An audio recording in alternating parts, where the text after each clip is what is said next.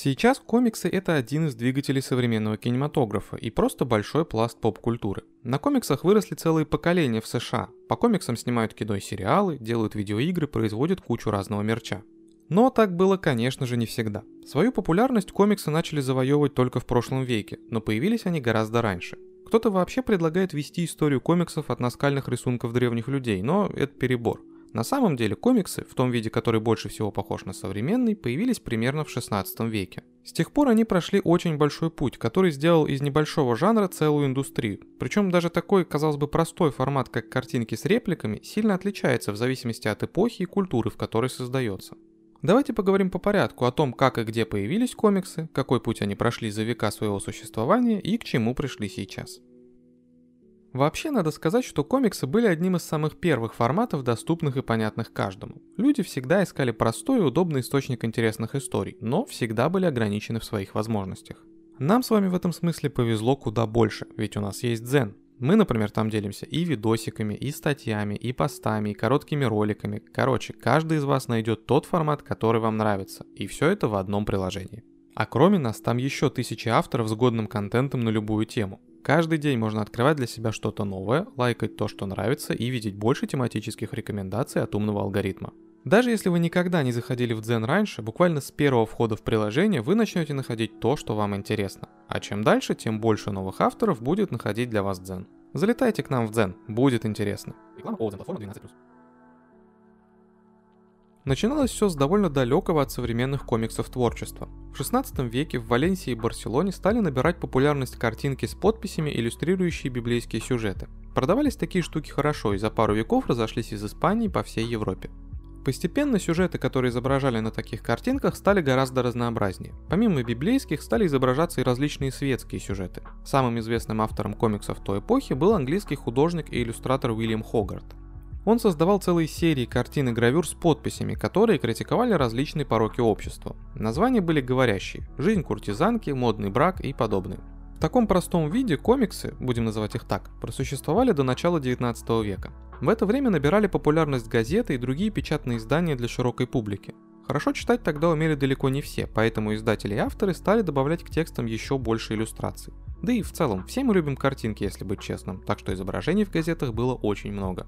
Из той эпохи до нас дошло больше имен. Британский карикатурист и живописец Томас Роулинсон, швейцарский художник Рудольф Тепфер и немецкий поэт, юморист и художник Вильгельм Буш. Каждый из них стал известен по-своему, но объединяло их то, что они развивали жанр, который впоследствии стал комиксами. Томас Роулинсон нарисовал иллюстрации к поэме Уильяма Комба «Путешествие доктора синтаксиса в поисках живописного». Она издавалась в 1810-х годах в популярном поэтическом журнале и имела большой успех. Настолько большой, что даже была выпущена отдельной книгой. Так, по сути, появился первый графический роман. Благодаря Роулинсону стало модным размещать в газетах и журналах серии карикатур. Рудольф Тепфер был художником-одиночкой. Он рисовал юмористические истории про своих собственных героев. Амбициозного Дэнди мистера Жабо, незадачливого отца месье Крипи и многих других. А к рисункам добавлял забавные подписи. Все свои работы Тепфер показывал друзьям и складывал в стол.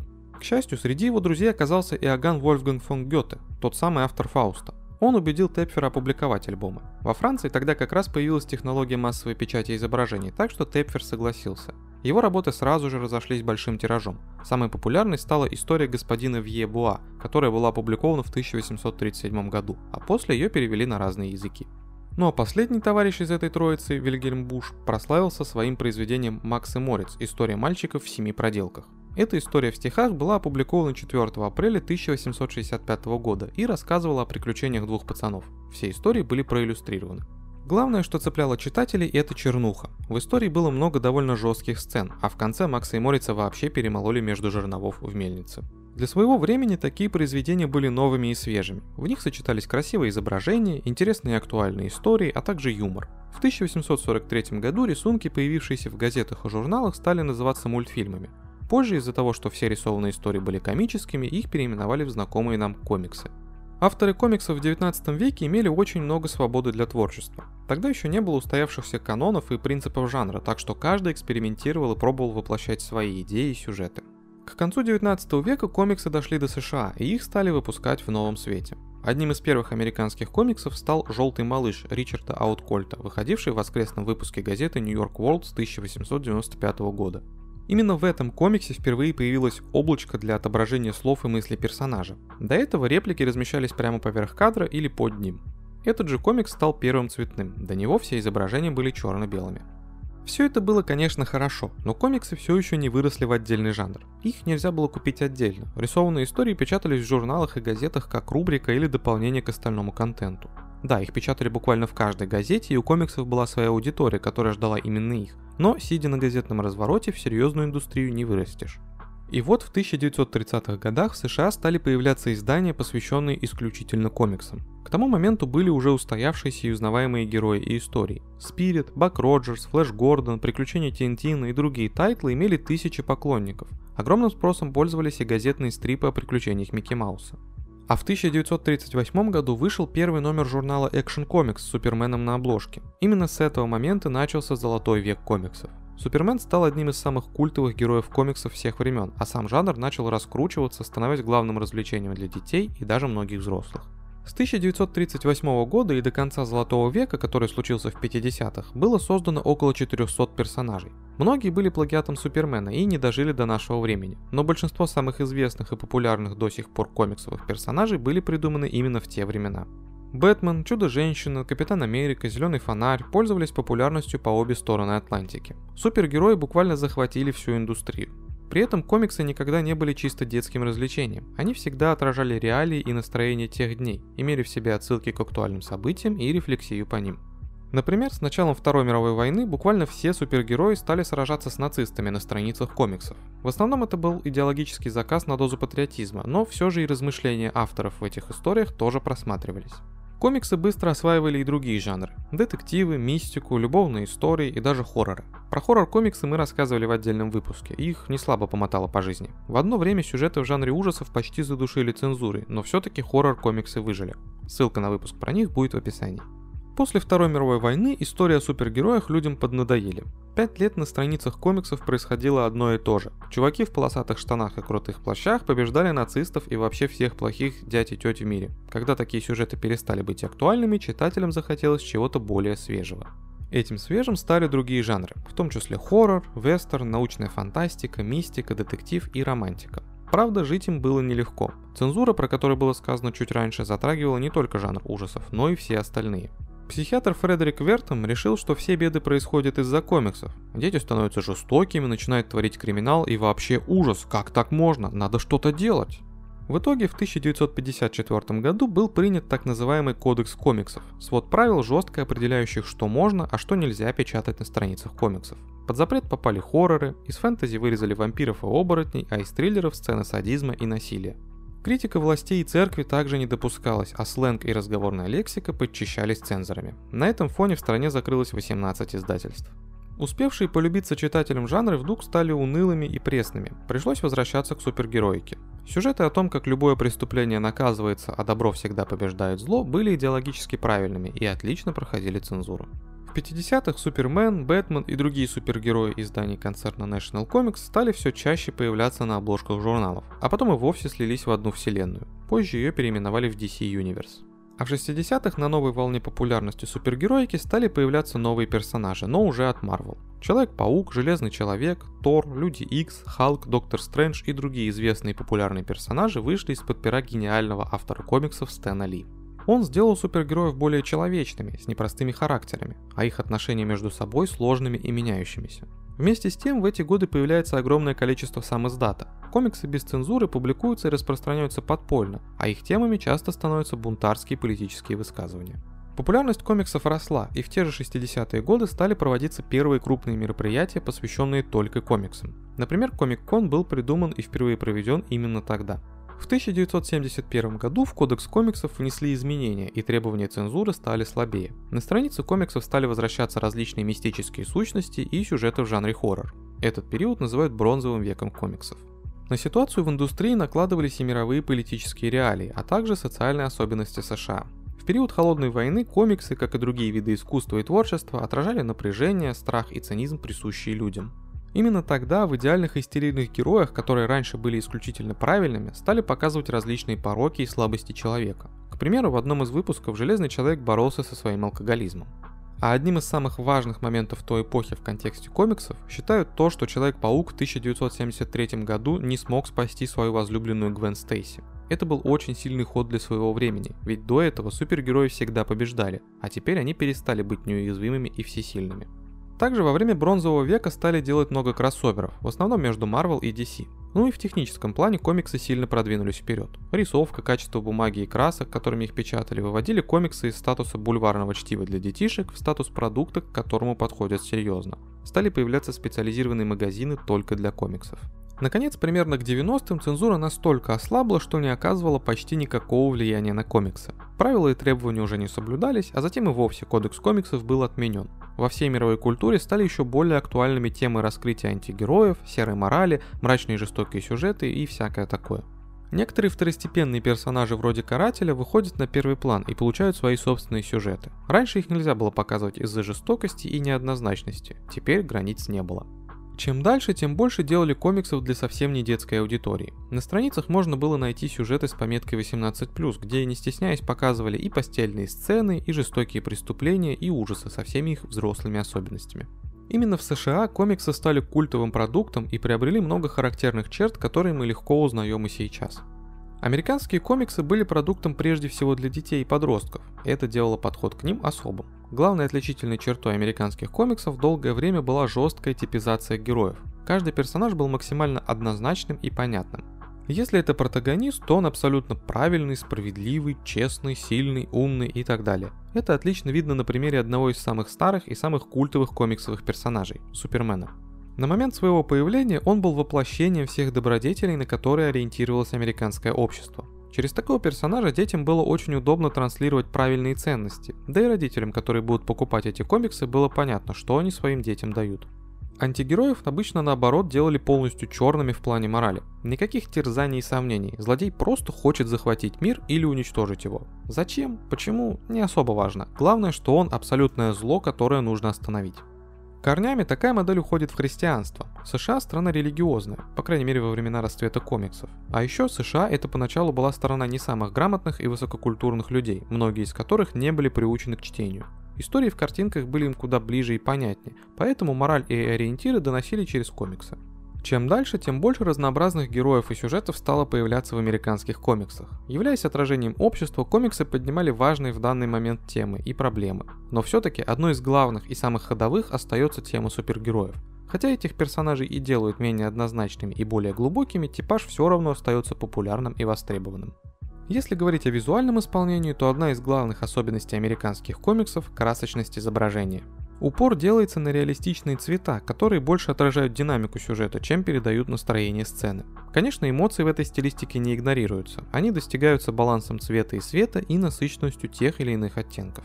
Вообще, американские авторы комиксов всегда стремились к правдоподобным изображениям. Пропорции тел персонажей, игра с ракурсом и перспективой – все должно быть визуально достоверным. Даже фоны прорисовываются достаточно внимательно и детально, чтобы у читателя не возникало ощущения вторичности при взгляде на задник. Нарративная составляющая американских комиксов тоже имеет свои узнаваемые черты. В первую очередь это то, что арки персонажей почти всегда строятся на перерождении героя в нового себя после прохождения через определенные события. Упор делают именно на то, что раньше герой был вот таким, потом он боролся со злом, терял близких, что-то проигрывал и разочаровывался, но в итоге победил и стал другим. Обычно лучше, чем был.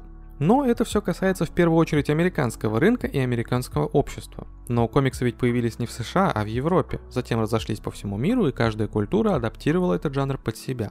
Хоть американская индустрия комиксов и является ведущей и самой главной, на комиксы из остальных стран тоже стоит посмотреть.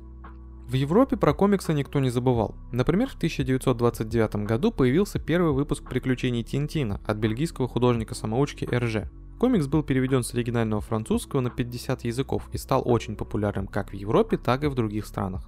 К сожалению, Вторая мировая война заставила большинство европейских авторов и издателей прекратить свою работу. В то время, пока в США индустрия комиксов развивалась и набирала обороты, Европе было совсем не до этого. Зато после войны европейские авторы вернулись, продолжив нести в массы свою особую комиксовую культуру.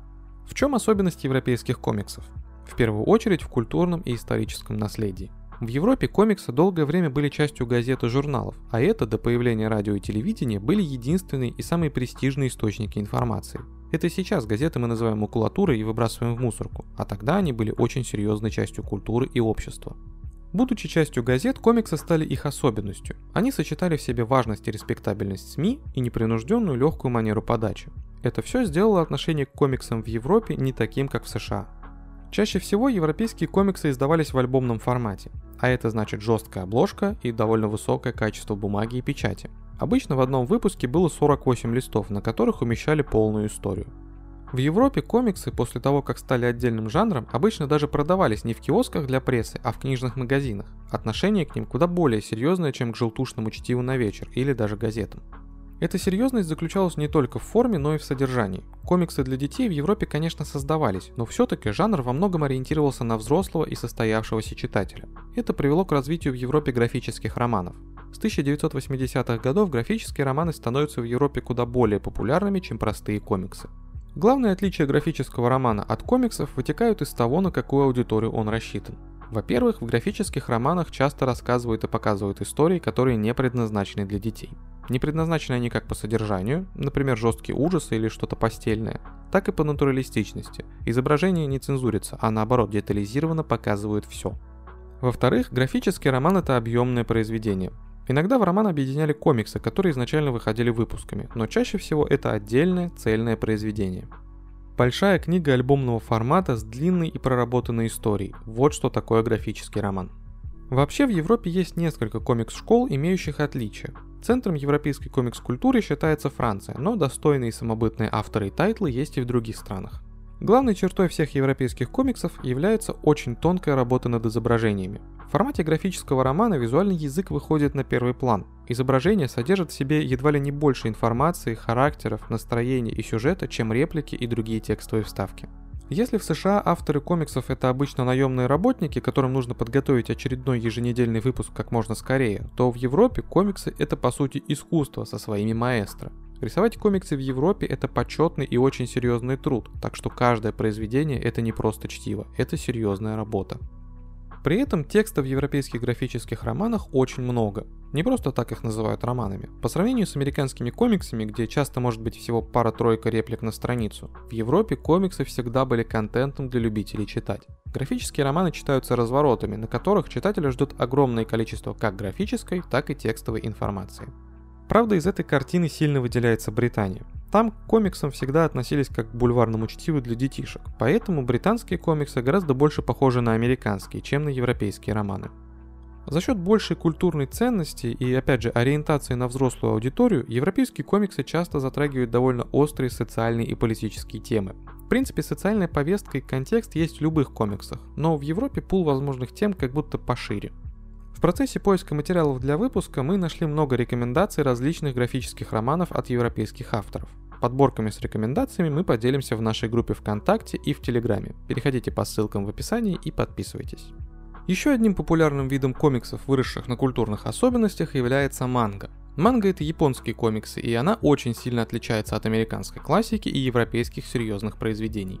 В интернетах можно найти много упоминаний о том, что в Японии рисовали что-то похожее на комиксы еще в 12 веке. Буддийский монах Тоба Сёдзо нарисовал четыре свитка, называемых Тёдзюгига, веселые картинки из жизни животных, если перевести.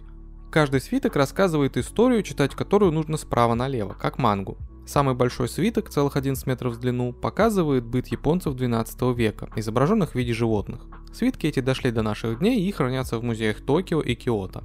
Позже, в середине 17 века, стали популярными два новых направления в искусстве – Оцу-э и Укиё-э.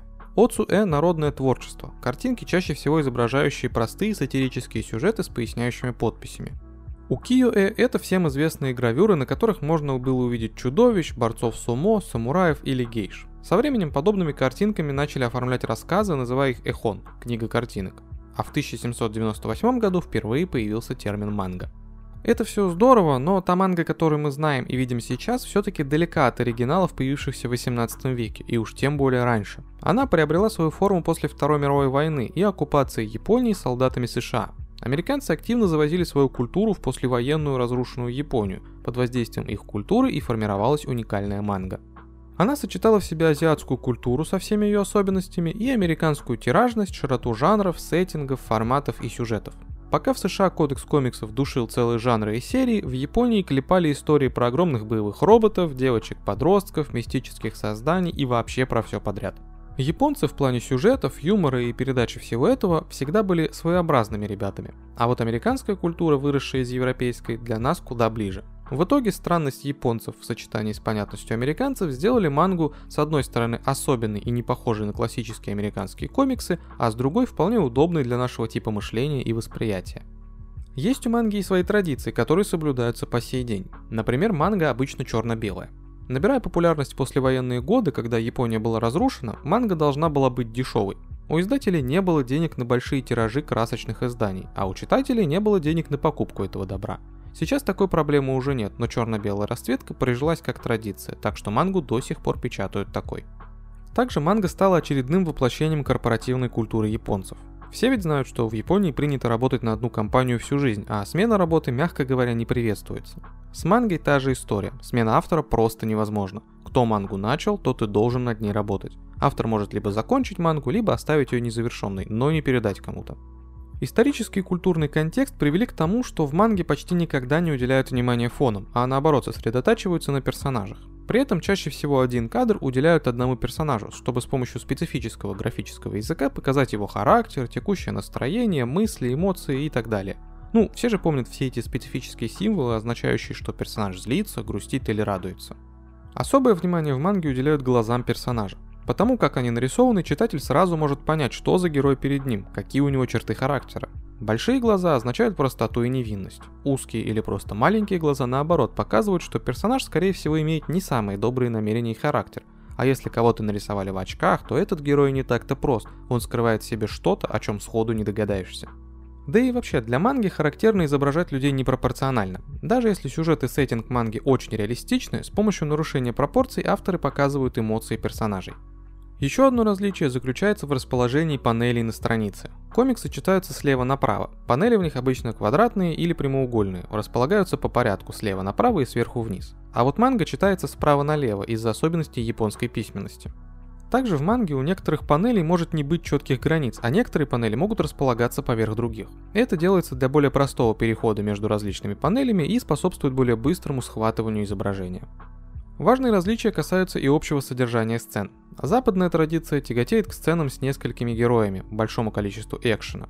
Японская же большее внимание уделяет персонажам по отдельности, их переживаниям, мыслям, внутреннему миру. И это позволяет достичь более глубокой проработки эмоций как на визуальном, так и на сюжетном уровне. К слову о сюжетах. Тут отличие от американских комиксов есть не только в визуальном плане. В противовес американским героям, которые должны пройти свою арку и измениться, японские авторы чаще всего наоборот делают акцент на неизменности персонажа. Герой также проходит через различные трудности, но акцент расставляют не на то, как он изменится, а на то, не сломается ли он под давлением этих обстоятельств. Конечно, сейчас, в эпоху глобализации и тотального смешения культур, эти традиции соблюдаются далеко не всегда. И надо сказать, иногда их нарушение приводит к куда лучшим результатам, чем соблюдение. Все-таки команда авторов сможет сделать мангу куда быстрее одного единственного мангаки, а цветная манга будет точно сочнее черно-белой. Ну и нельзя не упомянуть про аниме, которое является естественным продолжением манги. Если до этого могло казаться, что в основном западная культура влияет на японское творчество, то аниме нанесло ответный удар. Сейчас оно активно захватывает все новую и новую аудиторию по всему миру. Наверняка вам стало интересно, а что с комиксами у нас на постсоветском пространстве? Кажется, что ничего, комиксы как будто исключительно западная и японская приколюха. На самом деле нет, у нас тоже есть что показать, хотя, конечно, наших комиксов далеко не так много. Про то, что из себя представляет индустрия комиксов в России и других странах бывшего СССР, мы расскажем в отдельном выпуске в нашем бусте. Если есть желание поддержать нас рублем, переходите по ссылке в описании и оформляйте подписку. Она стоит всего 100 рублей в месяц. Для тех, кто подпишется, мы готовим дополнительные эпизоды к каждому выпуску. Комиксы как жанр прошли довольно большой и интересный путь. От маленьких картинок, печатавшихся в газетах для разбавки текстов, они дошли до одной из крупнейших развлекательных индустрий – при кажущейся простоте, которую кто-то даже может назвать примитивностью, комиксы вполне можно назвать видом искусства, ну или как минимум серьезным творчеством. Они не просто рассказывают истории и показывают картиночки, они так или иначе отражают общество с его желаниями, проблемами и стремлениями. И отдельно удивляет то, как один и тот же жанр и формат может адаптироваться к разным культурам. Комиксы есть в США, Европе, Японии и других странах, но у каждого они свои. А как вы относитесь к комиксам? Считаете ли их искусством или наоборот думаете, что картинки с подписями не заслуживают того успеха, который получили? Пишите свое мнение в комментариях.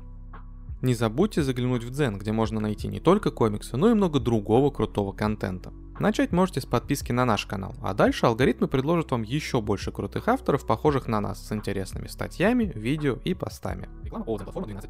Спасибо за прослушивание. Не забудьте поделиться этим выпуском с друзьями, если он вам понравился, и поставить лайк. Если вы слушаете нас на Apple подкастах или CastBox, то поставьте нам хорошую оценку и оставьте отзыв. Это очень поможет подкасту в развитии и просто сделает нам приятно. А еще вы можете поддержать нас копейкой на Бусти и получить от нас дополнительные выпуски и другие крутые материалы. Ссылка будет в описании под выпуском.